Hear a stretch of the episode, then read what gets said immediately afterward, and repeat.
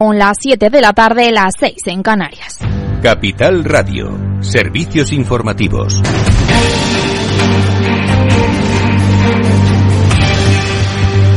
Muy buenas tardes. El presidente de Rusia, Vladimir Putin, acusa a Occidente de encabezar una pirámide financiera en materia de divisas. El presidente de Rusia sostiene durante la tercera Olimpiada de Seguridad Financiera que espera llegar a algún tipo de consenso a pesar, dice, de las dificultades actuales en el ámbito internacional. Pese a las acusaciones, el líder ruso considera este planteamiento razonable porque responde a los intereses de Estados Unidos y el dólar, aunque defiende que no corresponde a los beneficios de la inmensa mayoría de la humanidad.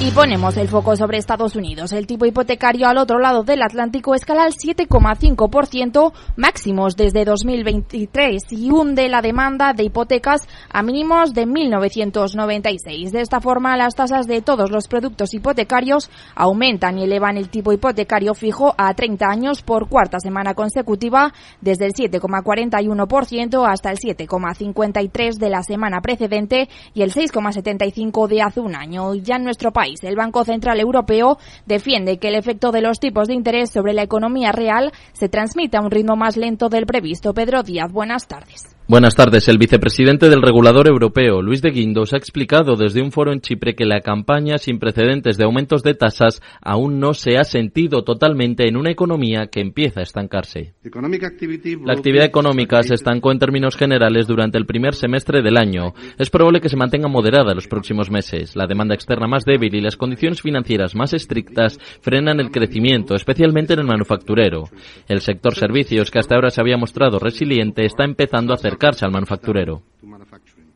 Los comentarios refuerzan la idea de que la tasa de depósito del Banco Central Europeo no puede elevarse más allá del nivel actual del 4%, aunque Guindos insiste en que los costos de endeudamiento deben permanecer elevados durante un periodo prolongado para garantizar así que la inflación regrese al objetivo del 2%. Si bien la inflación continúa disminuyendo, todavía se espera que se mantenga demasiado alta durante demasiado tiempo. El Banco Central Europeo está decidido a garantizar que la inflación vuelva a nuestro objetivo a medio plazo del 2%, para reforzar el progreso hacia ese objetivo, decidimos aumentar los tres tipos de interés oficiales del Banco Central en 25 puntos básicos en la reunión del Consejo de Gobierno de septiembre. Explica el economista español que debido a los típicos retrasos en la transmisión monetaria, se espera que la mayor parte del impacto de nuestro ajuste se materialice solo en el transcurso de este año y en adelante. Gracias, Pedro. Es la noticia del día. España organizará el Mundial de Fútbol de 2030 junto con Portugal y Marruecos. 48 años después, nuestro país volverá a coger un campeonato del mundo junto con nuestros vecinos ibéricos y africanos. No obstante, el organismo rector del fútbol también ha querido premiar al proyecto liderado por Argentina, Uruguay y Paraguay, donde se celebrarán los partidos inaugurales. Recordemos que este evento mueve muchos millones de euros. El Mundial del 82 dio unas ganancias al país superiores a los tres a las 3.800 millones de pesetas, lo que serían unos 22.840.000 euros, mientras que el Mundial de Qatar de 2022 generó 42 millones de dólares y la actividad del sector servicios en España crece ligeramente en septiembre tras las caídas de agosto gracias a la estabilidad de los nuevos negocios y a que las empresas siguen contratando personal. Y a las 8 el balance con Federico Quevedo que tenemos hoy. Pues Lorena, seguro que tú en el 92, claro, no, ni te acuerdas, de, ni, ni existías, no, existía, no eras ni proyecto todavía. Pues bueno, 40 y muchos años después, efectivamente, España va a organizar un mundial, lo vamos a contar aquí en los deportes del balance, es el tema del día sin lugar a dudas, el otro tema del día ya sabes cuál es, la ronda de consultas y el, comienzo de las negociaciones para la investidura de Pedro Sánchez, que también lo hablaremos en nuestra tertulia. Antes, en la lupa, con Laura Blanco, eh, hablaremos de vino, pero no para bien, sino para contar una historia un poco más fea eh, que afecta a algunas de las bodegas españolas. Pues a las 8 en Capital Radio. Claves del mercado. El IBEX 35 cierra la jornada en rojo, pierde un 0,68% y se ubica en los 9.103 puntos. Entre los valores que despuntan encontramos IAG seguido de Iberdrola y de Enagas. Del otro lado lideran las pérdidas Repsol, Celnex y Fluidra. Y al otro lado del Atlántico tono positivo en Wall Street con un Nasdaq que sube un 0,96%, el S&P 500 rebota un 0,44% y el promedio de industriales lo hace un 0,13%. Esto es todo por ahora. Continúen informados en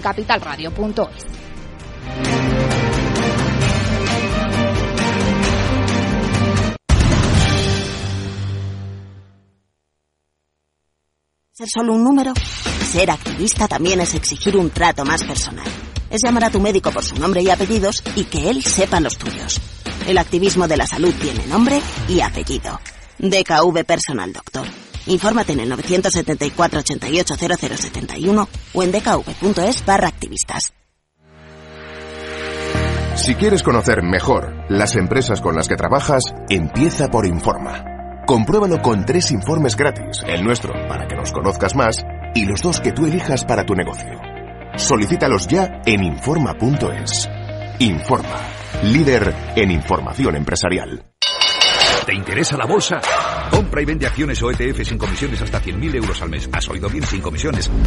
Más de 550.000 clientes ya confían en XTB. Abre tu cuenta totalmente online. Un broker, muchas posibilidades. XTB.com. A partir de 100.000 euros al mes, comisión del 0,2%, mínimo 10 euros. Invertir implica riesgos.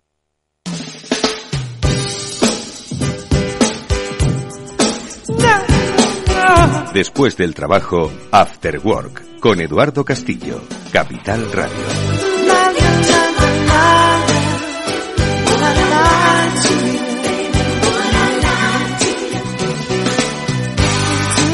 ¿Qué tal amigos? Buenas tardes, bienvenidos al After Work que ya comienza en Capital Radio. Una primera parte nos va a quedar muy futbolera porque por un lado la economía está, bueno, pues eh, sin grandes movimientos. Bueno, seguro que los tiene y seguro que hay lecturas, por supuesto, pero hoy nosotros nos vamos a mirar o nos vamos a fijar en la lectura de la economía del deporte, que es de lo que van pues todos estos grandes acontecimientos y quién mejor que de economía del deporte sabe que Félix López, que es no solo un especialista en todo tipo de economía, en macro, sino también precisamente, además, en economía deportiva, en economía del fútbol. Ahora enseguida le voy a saludar porque quiero hablar de esto, de este mundial un poco raro, ¿no? La verdad es que yo hay muchas cosas que no entiendo del fútbol. Bueno, la mayoría, pero bueno, esta me, me cuesta un poco entender cómo se organizan hoy las, los mundiales. Y luego en nuestra segunda parte del programa hablaremos de, de nuestro transformador, de Salesforce, y hoy vamos a hablar de cuáles son los planes que está desarrollando la compañía en Cataluña. Y es que hace muy poquito se presentó una nueva oficina en Barcelona y los responsables de Salesforce en Cataluña nos van a contar cuál es esa perspectiva de crecimiento, además muy prometedora del negocio en Cataluña y sobre todo cómo van a acompañar a todas las empresas en esos procesos de transformación.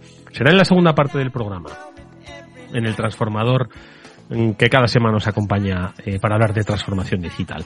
Pero lo primero es lo primero, vamos a hablar de fútbol. Enseguida saludamos a Félix López. Bienvenidos.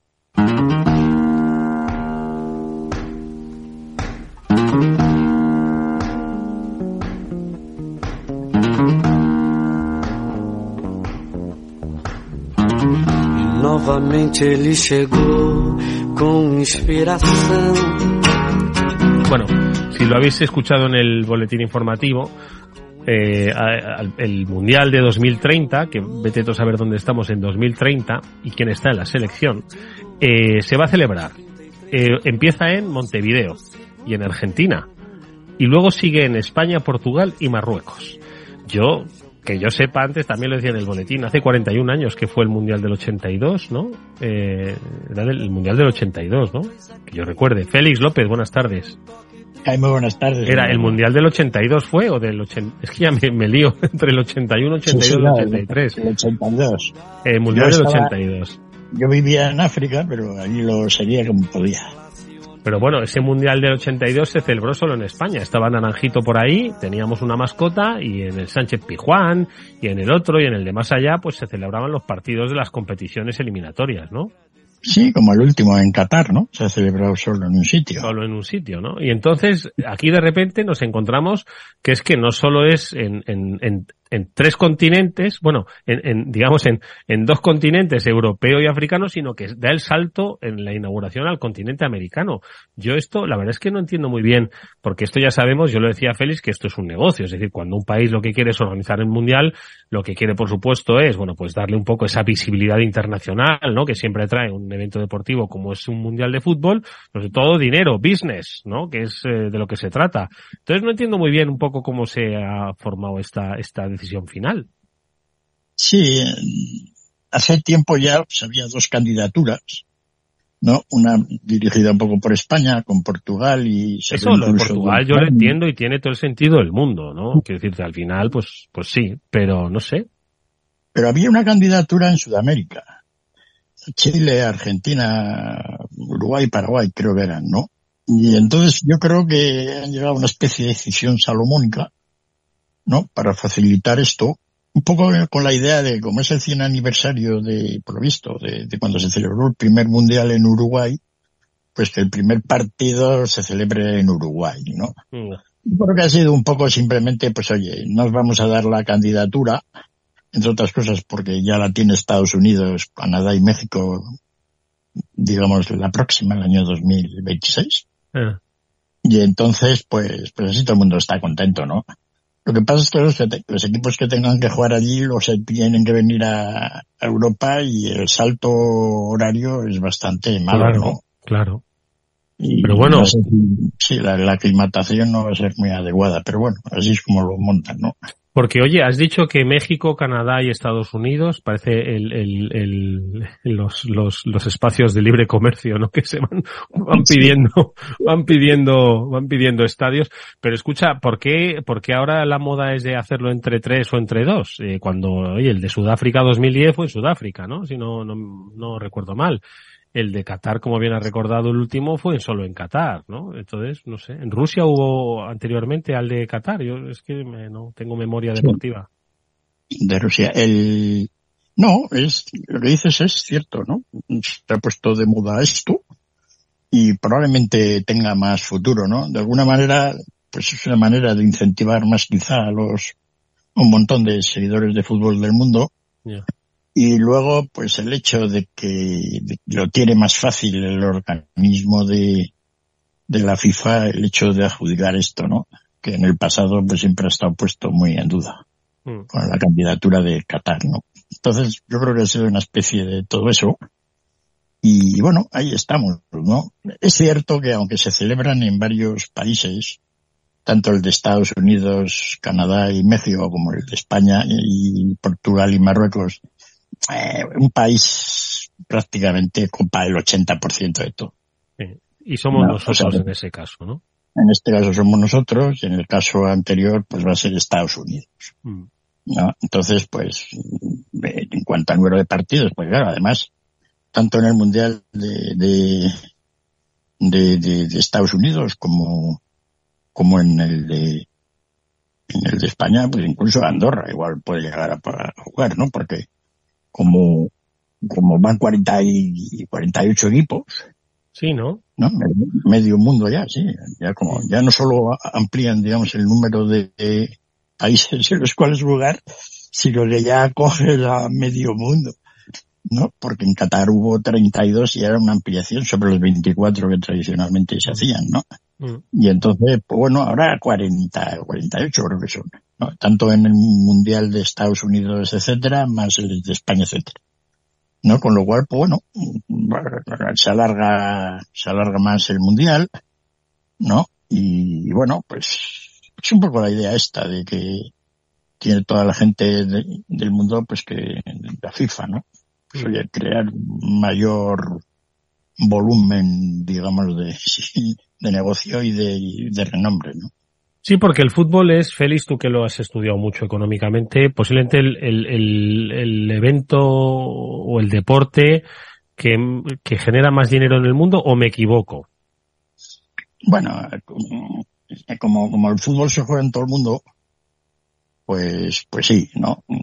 Porque hay deportes que solo se juegan en un sitio. Sí, pero el fútbol se ha ido jugando en todo el mundo, de ahí un poco que hayan aumentado el número de países participantes, ¿no? Supongo que antes no tendrían, o si tendrían selección nacional, pues igual no la presentaban por porque no sabrían ni darle al balón, ¿no? Pero hoy significa que es un, un, un deporte universal, no así como yo que sé, como otros deportes efectivamente que solo se juegan en determinados países, ¿no? Que se tendrá su movimiento económico, por supuesto. Sí, hay, hay, hay deportes que además casi solo se juegan en, en un continente, por ejemplo en África, ¿no? En África el fútbol pues tiene un desarrollo, aunque son pobres y juegan como pueden, pero es algo único que juegan. El resto de los deportes pues no, no tiene relevancia, ¿no? Mm y, casi lo mismo pasa en Sudamérica, ¿no? Entonces, hay lugares del mundo en los cuales el fútbol es todo a nivel deportivo, ¿no? Y efectivamente, a nivel de ingresos, pues según, sobre todo, imagínate, en Sudamérica, África, incluso pues países de, Asia, ¿no? Pues van incorporándose con más ingresos, pues el fútbol todavía seguirá mucho más. Porque el fútbol tiene una base sociológica de seguidores mucho más alta que su nivel de ingresos, ¿no? Que está reducida pues a unos pocos países. Entonces, bueno, es un poco la idea de la FIFA, seguramente cómo se desarrolla todo eso. Pero bueno, a nivel de, de, de, beneficios, o, pues eh, yo creo que el fútbol americano y el baloncesto al menos allí ganan dinero, ¿no? Porque aquí en Europa eh, el fútbol está montado y en el mundo en general, ¿no? Pues para que el dinero se lo lleven los futbolistas, ¿no? Y los dueños de un equipo, pues no ven un duro. Nunca, yo no creo que en España se haya repartido un dividendo, desde que se hicieron sociedades anónimas. Suerte tienen los dueños de los equipos, pues que aunque los clubes no ganan un duro, y menos mal que con las medidas que puso en España la Liga, pues ya no lo pierden, ¿no? Porque, bueno, han puesto una especie de tope a lo que se puede gastar, ¿no? Entonces, con eso, pues se ha mejorado un poco la situación financiera de los clubes. Pero suerte tienen los dueños de los equipos que, que aun sin ganar un duro, pues cada vez los clubes valen más. Y entonces si lo venden, pues ahí recuperan un poco la inversión, ¿no? Eso ocurre en Estados Unidos también con pues la mayoría de las franquicias de los deportes allí más famosos, ¿no? Pero, pero al menos allí, al menos en el fútbol y en baloncesto, está todo organizado de tal manera que sea imposible en conjunto perder dinero. Entonces, pues en general ganan todos, ¿no? Menos al que le va mal porque los aficionados se han enfadado y no van a ver. Pero en general, sin embargo, en Europa no. En Europa pues tienes ahí la liga inglesa, la española, la francesa, tal, ¿no? Que, que bueno, pues si, si no, si, si no pierden dinero, todo el mundo se da por satisfecho. No, no así la FIFA, que es un enorme negocio el fútbol para ellos. Bueno, enorme, es un negocio. Mucho para nosotros, pero comparativamente pues a lo que es un negocio mundial, es poca cosa. Porque la FIFA solo tiene ingresos prácticamente derivados del Mundial de Fútbol. ¿no? Y un poco más, ¿no? Entonces todo se mueve alrededor de, de, ese acontecimiento. Tal es así que la FIFA, pues, todo el mundo organiza las cuentas por ciclos anuales generalmente. En España los clubes de fútbol pues desde julio a junio, ¿no? La FIFA lo hace a cuatro años, hace ciclos de cuatro años. El Mundial de Rusia, el Mundial de Qatar, el Mundial de, de Estados Unidos. Y bueno, cada cuatro años pues suma todo lo que ingresa, suma por, por la, más de la mitad viene a ser por temas de, de, derechos de televisión, el resto las entradas que vende por ahí y el otro pues, pues patrocinios, que es el otro gran negocio, ¿no? Y tiene unos gastos, que es organizar el, el mundial.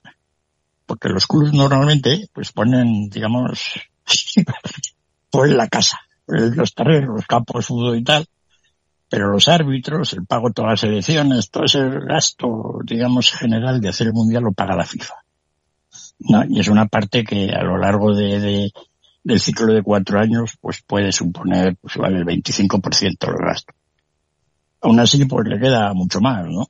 Un beneficio. Fíjate que yo creo que lo estuve mirando hace tiempo. En el último ciclo financiero de la FIFA, este de Qatar, pues han tenido unos ingresos de 7.000 500 millones de dólares. Mm. Eso para que te hagas una idea es lo que ingresa la liga de fútbol inglesa en un año, la Premier League. Y el doble de lo que ingresa en un año pues la liga española, para, más o menos, ¿no? Sí, sí, sí. Para hacernos una idea. Entonces, de esos ingresos de 7.500 millones de este ciclo de cuatro años pasado, pues algo más de la mitad han sido de los derechos de fútbol de, del campeonato. O sea que las televisiones del mundo le pagan, le han pagado a la FIFA pues hay tres mil y pico millones de dólares por todo ello. Para el siguiente ciclo, em, la FIFA ha hecho unos presupuestos y espera ingresar, yo calculo, unos 10.500 millones. O sea que las televisiones van a tener que aportar como 5.000 o 6.000.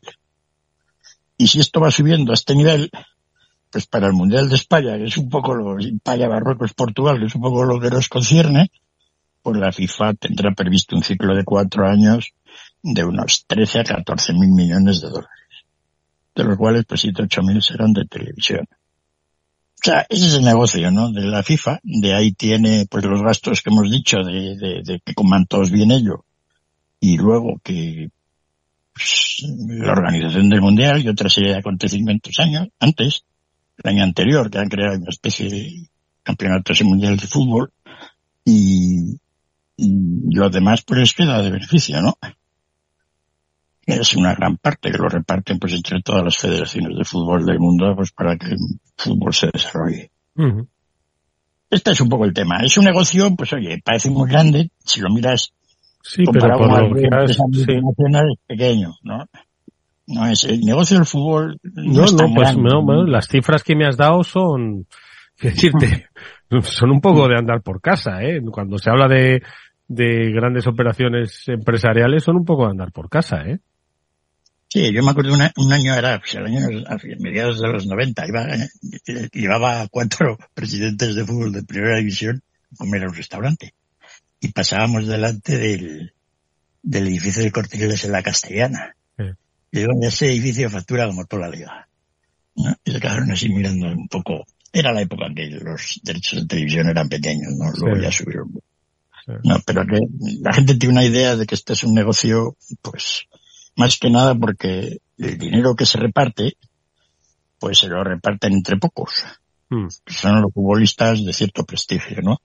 Y entonces como esos ganan tales fortunas, pues todo el mundo pensamos que, pero alrededor del mundo del fútbol, lo que genera el fútbol, las ligas, la FIFA, la UEFA y todo este tinglao, pues está todo el mundo de lo que, de lo que viven de ellos, periodistas, periódicos, eh, tú y yo ahora hablando de esto, ¿no? Sí. que se genera, digamos, todo un mare magnum, pues que tiene un valor económico, pues muy superior a lo que es el núcleo central del asunto, ¿no? Lo cual está muy bien, ¿no? Mm. Que seamos capaces de con poco hacer tanto, pues tiene... De, de todas formas, Feliz, es mm. un, un negocio estaba mirando ahora mismo, pues, intentando recordar, ¿no? El palmarés, ¿no? De los mundiales desde ese 1930, ¿no? Que como bien has recordado, eh, arrancó en Uruguay esta, esta competición. Y al final, entre Brasil, Alemania, Italia, Argentina y Francia, son los únicos que han hecho algo eh, a lo largo de, de, esos 100 años, ¿eh? El, el, el resto hemos pasado por allí. Es cierto que España se lo llevó en, en, en 2010, ¿no? Que todos nos, nos acordamos, ¿no? De, de aquel, de aquel mundial, ¿no? Pero vamos, que al final esto se lo comen entre cuatro, ¿eh? Entre cinco, si me pones. Sí, porque ha sido una actividad que a nivel profesional pues, ha centrado ahí, ¿no? Y bueno, quizá algún otro país podría haber ganado algún mundial más aparte, ¿no? Pero en general es así. Y además, pues, sería muy raro que el próximo Mundial de Estados Unidos no lo gane uno de los equipos que has dicho. Incluso en el de España, ¿no? Porque no es tan fácil organizar una base de futbolistas, ¿no? Y desarrollarlo, pues al nivel profesional que se necesita. Alguien podría pensar, pues de los chinos, de los indios, ¿no? como se pongan todos a jugar al fútbol, pues fíjate, ¿no? Pero, pero no acaban de lograr el tinglado ese de cómo hacer eso bien, ¿no? Mm. Todos pensábamos que podía ser quizá algún país africano por la afición y por las condiciones físicas de, los futbolistas, ¿no? Quizá Nigeria. Eh. Pero bueno, ha entrado crisis, la crisis africana desde hace veintitantos años, donde ya comen poco, y entonces pues todo ha habido un cierto deterioro del nivel futbolístico del continente, ¿no? Y bueno, pues no cabe duda de que mérito tiene Sudamérica. ¿no? Brasil no es un país donde uno podría pensar por su nivel socioeconómico que, pero bueno, pues lo han hecho bien. Se ha pegado allí, han jugado buenos futbolistas y luego el mérito de Argentina y el de Uruguay, porque fíjate Uruguay, si es que Uruguay es la mitad que Madrid. Y entonces, que han pues hecho. Juegan bien, juegan bien. Quiere decir que. Claro, bueno, pero siempre cuando hay más gente tienes donde más escoger. Estados Unidos ha pasado sin pena ni gloria por los mundiales. Sí, lo han, han ido mejorando a veces. De vez en cuando Sí. daban una atención potable, ¿no? Pero, pero bueno, pues eso les cuesta, porque no acaban de, ir a otro país, que en realidad uno debería contar con ellos, ¿no? Porque en Estados Unidos, pues, eh, los niños no, no jue- juegan al baloncesto porque ya saben que la mitad de ellos, o, el 90% no tiene ninguna posibilidad de hacer futuro en la carrera, porque no dan la altura, ¿no? Y en el fútbol americano pasa un poco igual, hay que ser un poco brutote. Así que queda el fútbol este de, de- el deporte este callejero, que ni no es tanto, porque tienen buenos parques y buenos campos y bueno de todo, ¿no? Pues queda reducido al béisbol, que es lo que vemos en las pelis, el niño jugando con el padre allá a la entrada de la casa, Sí. o el fútbol. Que bueno, en el fútbol si a salto bajo, pues puede ser bueno, ¿no? Mm.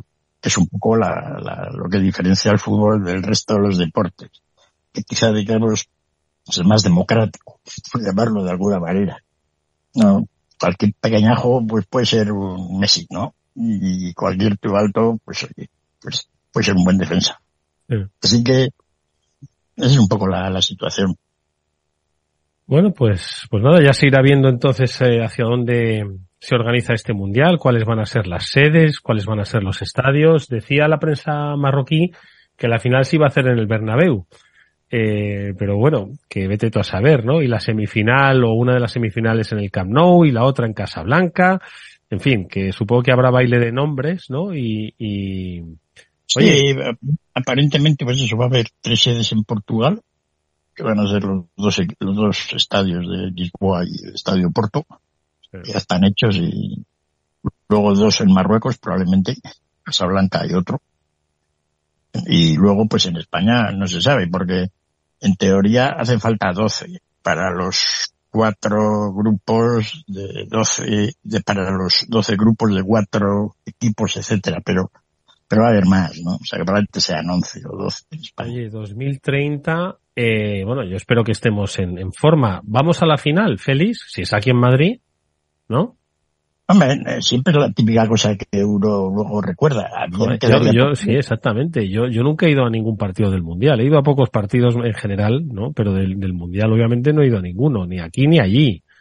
No sería mal momento, ¿eh? Pero claro, yo estoy eligiendo, claro, nada menos que la final en el Bernabéu. Sí, oye, pues tendrás que empezar a moverte dentro de, Tendré que empezar a ahorrar, ¿no? eh, de la FIFA y para que... No, oye, para Sí, porque al final entiendo que eso de las entradas, la- eh, vamos, acceder a una entrada debe ser bastante complicado porque supongo que los clubes venderán entradas, la propia FIFA venderá entradas, las empresas, ¿no? Este, regalarán entradas, ¿no? Sí, no, no cabe duda de que encontrar una entrada de la, de la final, todo se hace con dinero en general, pero, Pues si eso no te quepa la menor duda. Pero bueno, ¿no? Pues entonces la otra solución, pues en vez de moverse en las esferas de la FIFA, pues empezar a ahorrar. Pues, es la otra. Pensé No, que ibas a verdad- decir que lo podría ver desde casa, que tampoco es mal plan, ¿eh? La, no, además ahora, ahora se ve mejor desde casa, porque con todas estas cámaras, etcétera, ¿no? Esto va mejorando, ¿no? Y bueno, de aquí a ocho años, pues a ver la ciencia con que nos sorprende, ¿no? No cabe duda de que las ligas de fútbol, ¿no? Aquí en España, la, liga, ¿no? Ha hecho unos enormes esfuerzos para mejorar todo el aspecto, digamos, técnico de cómo se hace, ¿no? Y realmente los, pues ahora tenemos con todos esos detalles de, de que si los jugadores juegan o no juegan, minutos, etcétera, ¿no? 28 cámaras, ¿no? La calidad de la imagen, la iluminación de los estadios, no todo, todo eso ha mejorado bastante eh, la, la calidad del césped, ¿no? O sea que el fútbol, digamos desde el punto de vista del espectador televisivo, pues ha ganado mucho, ¿no? Y bueno, yo no sé de todas formas si, si, si el mundo, salvo todo en Occidente, digo, ¿no? Pues las generaciones jóvenes están muy por ello, ¿no? Quizá, al menos en España, a mí me parece que los precios de las entradas son caras, ¿no? Mm. Y entonces, pues, se me impide, claro, yo me acuerdo de pequeño me llevaba a mi padre al fútbol. Y en primera división, ¿eh? Y, y luego, y luego, pues cuando yo era estudiante me compraba un abono para ver el equipo de fútbol. O sea, mi padre me daba el dinerillo y compré el abono para ver todos los partidos, ¿no? Hacíamos una cosa colegial. Entonces eso ahora pues está muy, muy en entrevista, no se puede hacer. No. Y porque el ha cambiado, el negocio ha cambiado, obviamente. Entonces eso hace que, que, que pues pierdes un poco la ilusión esa de, de, niño, ¿no? De ver al fútbol y que luego pues te queda de por vida, más o menos. Bueno, mira, Félix, tenemos siete años para volver a recuperar la, la ilusión. Vamos a ver cómo se desarrolla esta noticia, eh, cómo se desarrolla este mundial que se va a celebrar en cinco países, tres continentes, y si tenemos la oportunidad de asistir a la final, sea quien sea el que la el que la dispute, pues oye, intentaremos estar, ya que nos toca un poco cerca, pues eh, primero que estemos por aquí, segundo que podamos ir. ¿Te parece? Bueno, podemos ir al partido inicial en Uruguay, que está un poco más lejos. Bueno, eso ya, eso, eso ya, eso ya es otro, es otro negociado. Félix López, como siempre es un placer escucharte y más estas reflexiones en esta ocasión sobre la economía del deporte. Bueno, seguiremos hablando la semana que viene. Muchas gracias, cuídate mucho. Igualmente, pasarlo bien. Hasta luego. Vamos con un consejo si inviertes en bolsa. Esto te interesa. XTB, tu broker con más de 15 años en España, tiene la mejor tarifa del mercado para comprar y vender acciones y ETFs. No pagues comisiones hasta 100.000 euros al mes.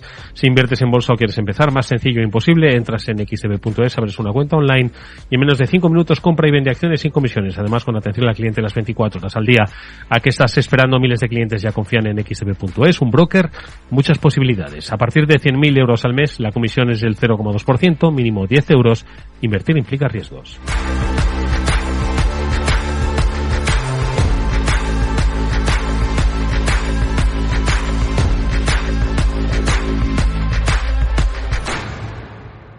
A continuación, El Transformador, de la mano de Salesforce. Bueno, pues eh, nuestro transformador, como os decíamos al arranque del programa, hoy se va a fijar en el trabajo que va a desarrollar, que está desarrollando Salesforce en Cataluña. Y lo hacemos porque se escribe una nueva fase de la compañía en la región en la que no solo quieren aprovechar todo el potencial de crecimiento que tiene la economía, sino también el potencial de crecimiento que tienen las empresas a través de qué? De la transformación digital. Y vamos a conocer cuál va a ser ese itinerario con la ayuda de Pau Contreras, que es eh, vicepresidente y Barcelona Hub líder de Salesforce, al que ya paso a saludar. Pau, ¿qué tal? Buenas tardes, bienvenido. Hola, buenas tardes. Encantado de estar aquí con vosotros. Un placer de que vengas a transformar con nosotros a este espacio. También nos acompaña en este transformador Carlos Grau, que es miembro del Consejo Asesor de Salesforce Iberia. Carlos, buenas tardes, bienvenido igualmente. Hola, muy buenas tardes. Muy buenas tardes y un placer estar aquí con vosotros. Bueno, pues si os parece vamos a situarnos, porque hace bien poco, a finales del mes de septiembre, Salesforce vivió un, un, hito importante, su presencia en España, su presencia en Cataluña. Estamos hablando de la inauguración de la nueva oficina de Barcelona. No es, eh, Pau, simplemente una inauguración física de un espacio físico, que ojo, es importante porque también las propias características del espacio definen mucho, ¿no? El trabajo que se va a desarrollar, sino es, como decíamos, una declaración de intenciones de qué es lo que quiere hacer Salesforce en, en Cataluña, sobre todo porque hay una perspectiva y una perspectiva muy buena, ¿no? Eh, comparativamente en datos globales, además, de trabajo que hay que, que hay que empezar a hacer, ¿no? Efectivamente, efectivamente. Es decir, la, apertura de la oficina de Barcelona es un, momento que es la culminación, por una parte, de una trayectoria, una trayectoria de, fuerte crecimiento en, el territorio, un nivel de crecimiento que siempre ha sido superior a la media que hemos tenido en, en, eh, España, superior a la media de, de, la región europea también. Hemos, hemos venido creciendo de una manera sostenida en los últimos años. Entonces, de alguna manera, la apertura de la oficina es la culminación de este proceso y es a la vez la plataforma que nos ha de permitir seguir en esta senda de crecimiento en, los próximos años. Eh, déjame decir un, par de anécdotas sobre, sobre la apertura, ¿no? Eh, la primera, hace pocos años empezábamos nuestra andadura en Cataluña con un pequeño espacio de no llegaba a 10 metros cuadrados. Y claro, imagínate el placer que supone eh, eh, abrir unas instalaciones que ya son, digamos, mucho, mucho mayores. Eso es un placer tremendo, un, privilegio, un, un, orgullo, obviamente. Y luego una oficina eh, que ya es una oficina eh, que, integra un equipo innovador, un, equipo un equipo muy diverso, un equipo vibrante, que reúne a personas de 15 nacionalidades distintas, que están cubriendo más de 20 funciones de la compañía, no solamente locales, también a nivel internacional. Entonces, bueno, esto debe ser la plataforma que nos permita seguir, como he dicho, con esta senda de crecimiento. Verdad es que es un, un, una evolución, ¿no? La que ha vivido Salesforce en, en Cataluña, eh, desde que Salesforce además se implantó en, en España y que, como bien dice Pau, de 10 metros cuadrados a pues una declaración de intenciones poniendo en valor, eh, Carlos, el potencial, y ahora lo comentaremos con más detalle, que tiene ahora mismo Cataluña en el desarrollo económico y sobre todo en el objetivo de transformación digital, ¿no? Que tienen ahora muchas de las compañías, ¿no? Hombre, es un territorio que, que, hay un índice de innovación elevado. Sabes que tanto en inversiones en investigación y desarrollo es un, es un territorio donde también se han establecido muchos hubs de, de, de, que llevan responsabilidad de digitalización, de innovación y tecnología para el sur de Europa de grandes corporaciones. Ahí sí. la lista es larga, pero sí. Schneider, PepsiCo, Novartis, Bayer, eh, larguísima compañía. Y la verdad que la apuesta que se hizo, y, y Paula ha comentado, de una compañía con propósito, porque más allá del, el liderazgo tecnológico que tiene Salesforce en el mundo de tecnologías en la nube, sobre todo alrededor de inteligencia artificial y servicios orientados al cliente para ayudar a los clientes a, ser más productivos y más competitivos, se hizo inauguración con un impacto con mucho propósito de iniciativas de no solo impacto económico, sino también de mucho impacto social en el territorio. Y de la mano, pues bueno, pues tuvimos ahí agentes de la sociedad civil, altos representantes de la sociedad civil, eh, eh, representantes de las administraciones en un modelo de colaboración público-privada y la verdad es que fue fue un acto pues eh, pues muy emotivo y, y, en el que pues eh, Pau presentó en detalle con el resto del equipo pues más allá del plan de crecimiento económico que lo hay y que es muy ambicioso pues también el plan de colaboración con agentes del ecosistema pues para para ser una compañía atractora eh, que juega un papel importante en el territorio. Ahora sí, os parece, definimos ¿no? cuáles son esos pilares de esa estrategia de crecimiento, pero ya que habéis mencionado el acto, la emotividad y la importancia que tuvo, no solo en presencia ¿no? de, de, autoridades y de personalidades, sino sobre todo de mensajes, ¿no, Pau? Que fue un poco los que se lanzaron, que vienen un poco a, a, apuntar a la línea a la que, a la que decía Carlos, ¿no? Exacto, exacto. Eh, de, de, hecho, eh, creo que es importante decir que eh, este crecimiento eh, digamos, es una de las eh, señales, de, una de las señas de identidad de Salesforce como compañía. Nosotros, digamos, lo que estamos haciendo aquí es incluso eh, creciendo por encima de los niveles de crecimiento corporativo, pero es, es ese crecimiento eh, uno de los aspectos fundamentales.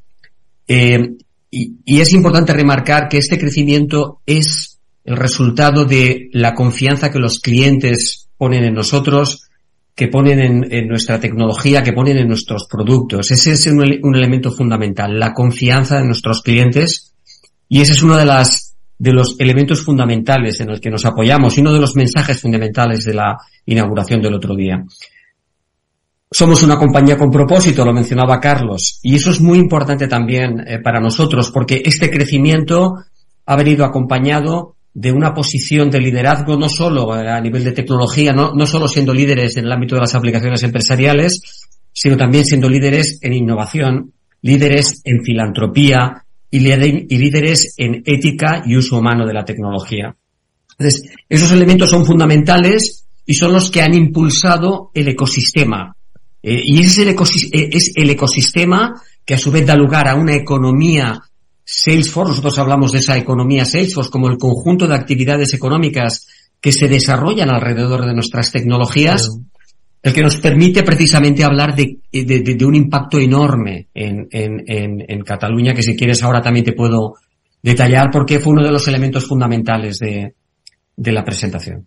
Sí, ahora eh, vemos, yo creo que con la calculadora en la mano, ¿no? Ese efecto multiplicador al que hace referencia Pau, ¿no? Que es la economía Salesforce, sobre todo de la comunidad, cómo va creciendo, ¿no? Pero vosotros, y lo hemos conocido, ¿no? Hemos tenido la oportunidad de conocerlo en, en numerosos programas del transformador, esa filosofía de, Salesforce de participar del ecosistema y hacerlo crecer al mismo tiempo, ¿no? Que es, yo creo que uno de los de los pilares y palancas eh, en los que va a comenzar, o bueno, más que comenzar a, a continuar el, el, trabajo que desarrolláis en, en, Cataluña. ¿Cómo vais a hacer crecer ese, ese ecosistema?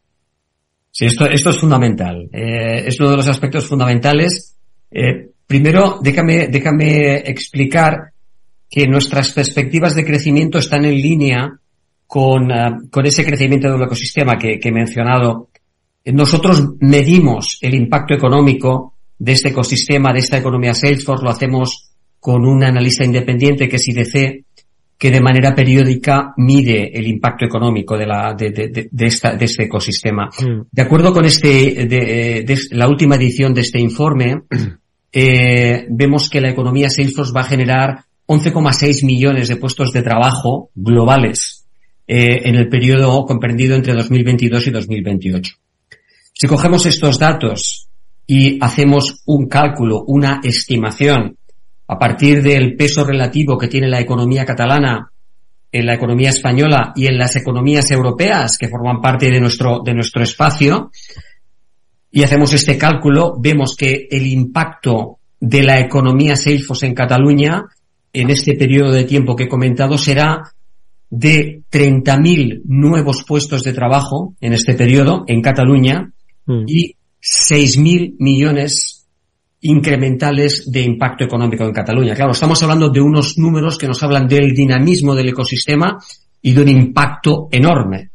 Y evidentemente esto lo que implica es que tenemos que ser capaces de crear los mecanismos, crear las, los pilares que nosotros llamamos para poder, eh, digamos, permitir este, este crecimiento que, esperamos, ¿no? Mm.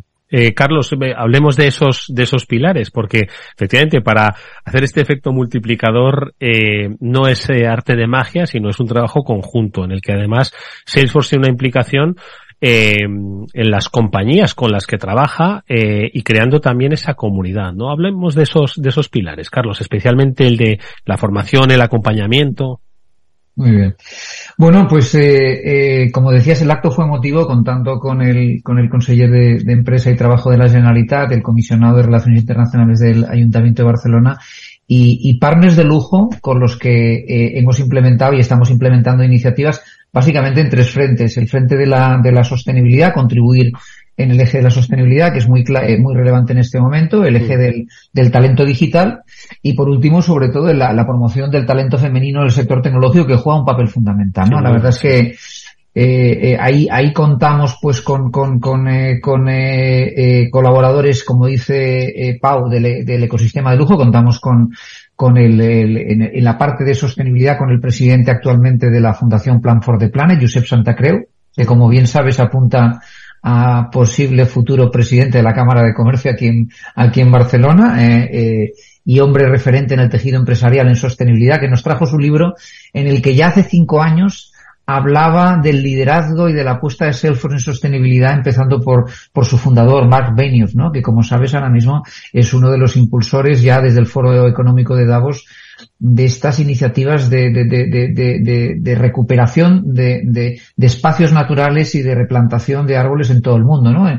Josep nos habló de los, de los tres, de los, eh, de los tres mil millones de árboles que, que habíamos perdido en, en, las últimas décadas en el mundo y, y, el reto que teníamos todos como sociedad de recuperarlos y hablamos muy, muy del eje de, de, que íbamos a hacer Salesforce tanto a nivel económico como en voluntariado en sostenibilidad. Y luego, pues lógicamente con, con el equipo de la Alianza Barcelona Digital, eh, Barcelona Digital Talent, que, que lidera la Fundación Mobile, ahí tuvimos al director de tecnología y CIO, Eduard Martín, con nosotros, eh, con el objetivo de reducir ese déficit entre la demanda y la oferta de, de talento. Sabes que en el ecosistema ahora mismo en Barcelona, en el ecosistema eh, se están generando cerca de 30.000 puestos de trabajo al año en el sector digital. Eh, mm. eh, y hay un reto de formación, de re-upskilling, de formación en ese área y la verdad es que pues Salesforce es ahora mismo una de las top 5 tecnologías donde se demandan más profesionales en nuestra industria. Con lo cual, ese esfuerzo de formación con Cloud Coachers, que es un partner certificado que va a permitir formar y certificar gente en, Cataluña, va a ayudarnos. Y luego, por último, en la parte de talento femenino, tuvimos a Joana Barbán, que es la, líder de Woman, de Woman eh, for Tech en, en, Barcelona, conjuntamente con parte del equipo, en el que vamos a hacer acciones de precisamente de promoción, de dar visibilidad a ese talento de ejecutivas que tenemos. En la oficina tenemos como cinco grandes voluntarias que van a participar directamente, ¿no? Y vamos a ser muy activos. Como sabes, ahora mismo en el, en el Mobile World Congress no conseguimos que superen un 25% de, de 23, 24, 25% de, de profesionales féminas en el, en el, en el sector y tenemos ahí un reto como industria en un crecimiento enorme de inclusión y de empoderamiento eh, y dar oportunidades y visibilidad a, a, a mujeres con, con, gran trayectoria y son, mm. son, son tres ejes que tuvimos oportunidad de desarrollar con parte de los equipos, ¿no? Pau, Pau liderando uno de esos pilares, pero también tuvimos a Dayana Peraza y gente del equipo muy implicado. Más allá de la actividad económica, eh, colaboraciones estrechas con el, territorio en sostenibilidad, talento y, y desarrollo sobre todo del, de, del talento femenino en el sector tecnológico. Dayana Peraza pasó por ese transformador, ¿eh? lo, lo recuerdo, ¿eh? quiero decir que fue una de las primeras que pasó por este, por ese transformador. Bueno, yo creo, Pau, que Carlos ha apuntado, ¿no? A unos pilares básicos que son, yo creo que obligados, ¿no? En el tiempo que vivimos y que no están en absoluto enfrentados al, al crecimiento y a la consecución de las cifras, ¿no? Que decías de, de negocio. Estamos hablando de la necesidad de formar talento, de la participación en la formación del talento, de abordar, por supuesto, todos los proyectos desde una perspectiva de sostenibilidad y luego el, el, el, objetivo que además entronca con el primero, ¿no? La necesidad de talento eh, que se requiere para los puestos, ¿no? Que, que requiere la transformación digital y especialmente la incorporación de las mujeres al, al, al mundo STEM, ¿no? Eh, como parte de esa, de esa necesidad. Yo creo que son los tres pilares sobre los que apuntalar, ¿no? una, una estrategia de crecimiento que con las cifras a las que hacía referencia antes, Pau. Sí, totalmente. Eh, de, de, hecho, si, si, si hablamos, lo ha mencionado brevemente Carlos, eh, si hablamos del, de todo lo relativo al desarrollo del talento digital, con, con, con esta alianza que hacemos con Barcelona Digital Talent, que es uno de los, eh, está claro, de las organizaciones que más están empujando este, todo esto en, en, en el ámbito de, de, Cataluña y mucho más allá. Eh, eh, junto con Cloud Coachers, eh, un partner esencial que nos va a ayudar en este proceso, eh, a, ver, ahí lo que queremos conseguir es que si en la actualidad eh, estimamos que tenemos unos 2.200 profesionales eh, certificados que juntos suman unas 6.000 certificaciones en, eh, en, en, en, la zona de Cataluña, nuestro objetivo es con esta iniciativa, con Barcelona Digital Talent, con Cloud Coachers, incrementar estos números de manera muy importante, alrededor de un 30%. Obviamente esto nos va a ayudar mucho a cerrar ese gap de conocimiento que que es necesario cerrar para seguir creciendo como lo estamos haciendo y para seguir enriqueciendo el ecosistema. Es importante mencionar también que estamos entrando en un momento particularmente eh, interesante desde el punto de vista de la innovación tecnológica con las revoluciones del dato, las revoluciones de la inteligencia artificial, especialmente la inteligencia artificial generativa, y todo esto eh, implica una revolución eh, de la confianza en el uso de estas tecnologías.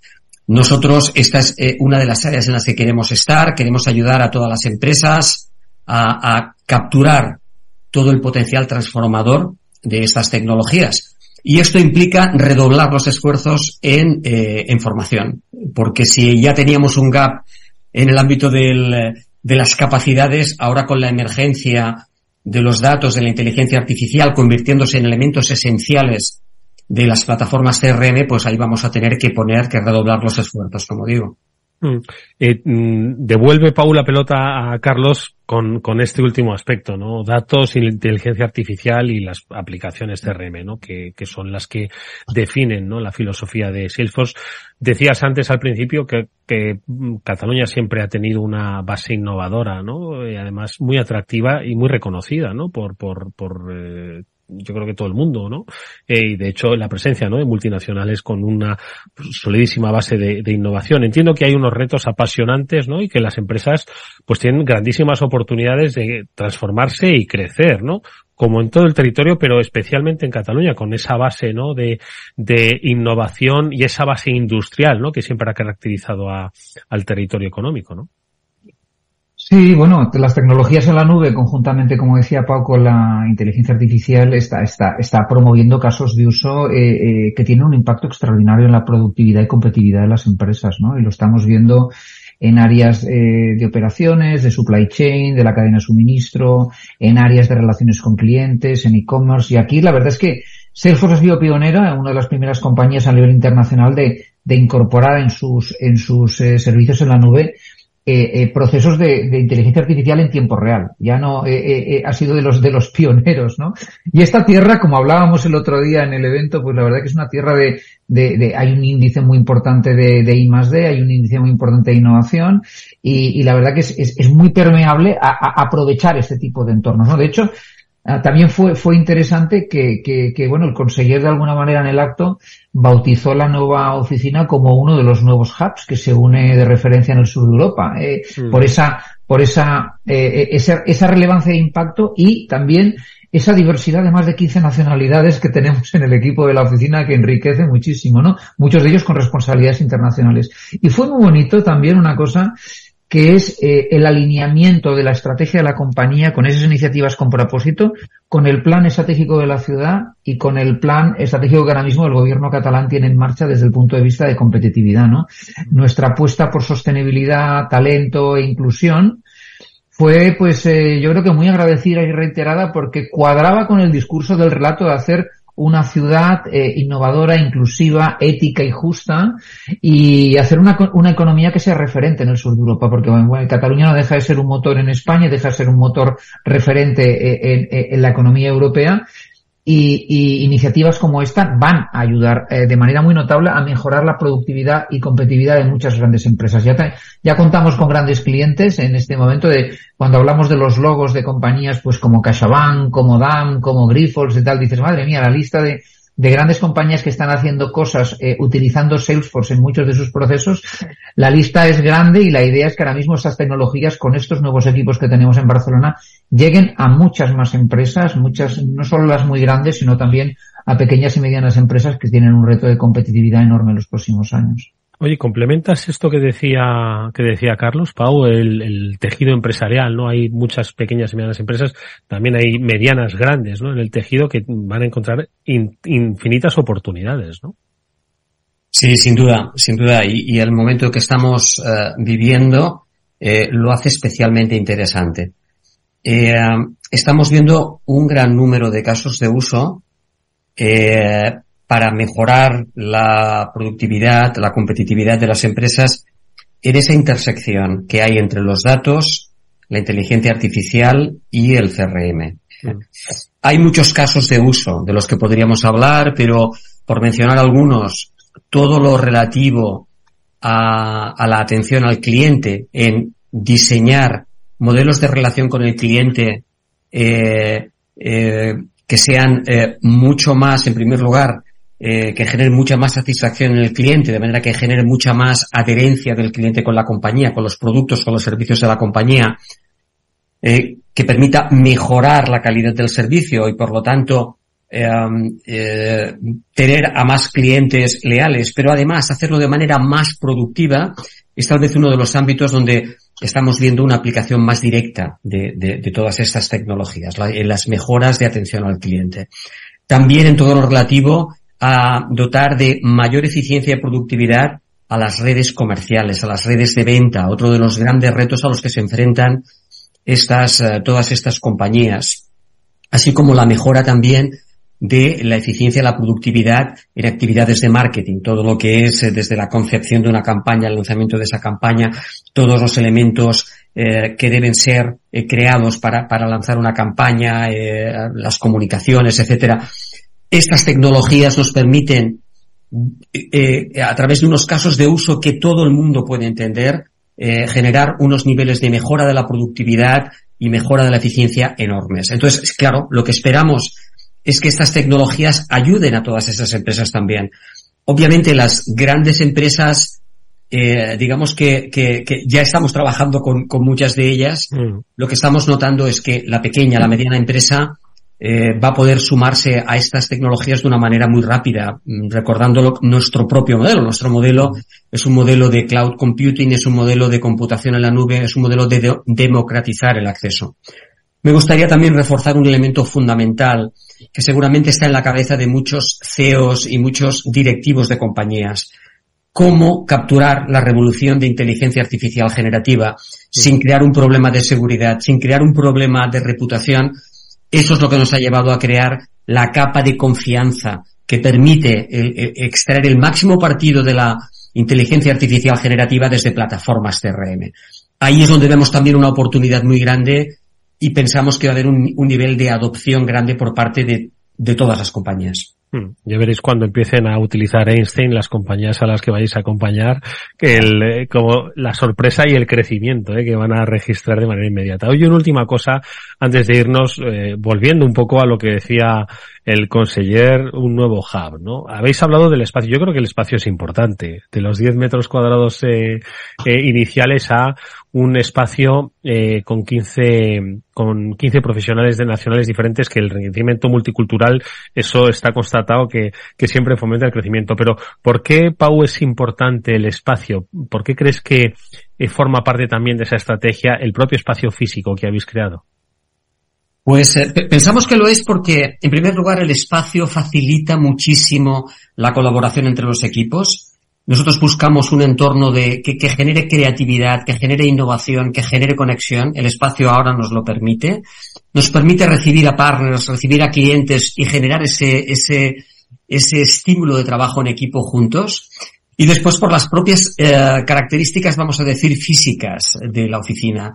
Eh, ubicada en un lugar emblemático, en, en, un edificio icónico que es el edificio de, eh, de la Illa en Barcelona, conocido por todo el mundo, en plena avenida Diagonal, eh, unas oficinas muy luminosas, muy cerca de algunos de nuestros grandes clientes y partners. Entonces, estas características físicas también ayudan, ¿de acuerdo? Nosotros pensamos que eh, el, el, el, trabajo eh, físico, el, el, trabajo físico de presencia física, por decirlo de alguna manera, eh, tiene unos valores que nos permite un trabajo en equipo, una creatividad, una innovación que el trabajo en remoto, eh, digamos, solamente cubre parcialmente. Entonces pensamos que esto también va a generar un, eh, una ayuda importante en el crecimiento. Estoy seguro y de hecho tan seguro estoy que dentro de muy poco vais a venir a, de nuevo a este transformador con compañías de Cataluña. Ya han venido, eh, compañías de Cataluña, pero van a venir esas nuevas compañías que van a contar esa experiencia de transformación que han empezado a vivir basado en esos tres pilares y creo que va a ser muy interesante, muy eh, inspirador para otras compañías que vean en la necesidad de formación, en por supuesto la igualdad y la sostenibilidad, uno de los pilares de crecimiento. Y es lo que hoy nuestros invitados a ese transformador han querido eh, eh, eh, ahí compartir en este, en este transformador. Ha sido Pau Contreras, vicepresidente y Barcelona Hub Leader de Salesforce, y Carlos Grau, miembro del Consejo Asesor de Salesforce Iberia. Enhorabuena por esa inauguración. Toda la suerte del mundo para el futuro. Muchísimas gracias y nos vemos próximamente en un transformador. Muchas gracias, un abrazo para vosotros. Gracias. Hasta Pablo, pronto, gracias, Eduardo, Pablo, y felicidades por el programa. Hasta pronto. Gracias, nos vemos. Nos despedimos de todos vosotros. Volveremos mañana a la misma hora, 19 horas, en la sintonía de Capital Radio y el próximo miércoles una nueva edición del Transformador con Salesforce. Gracias y hasta mañana.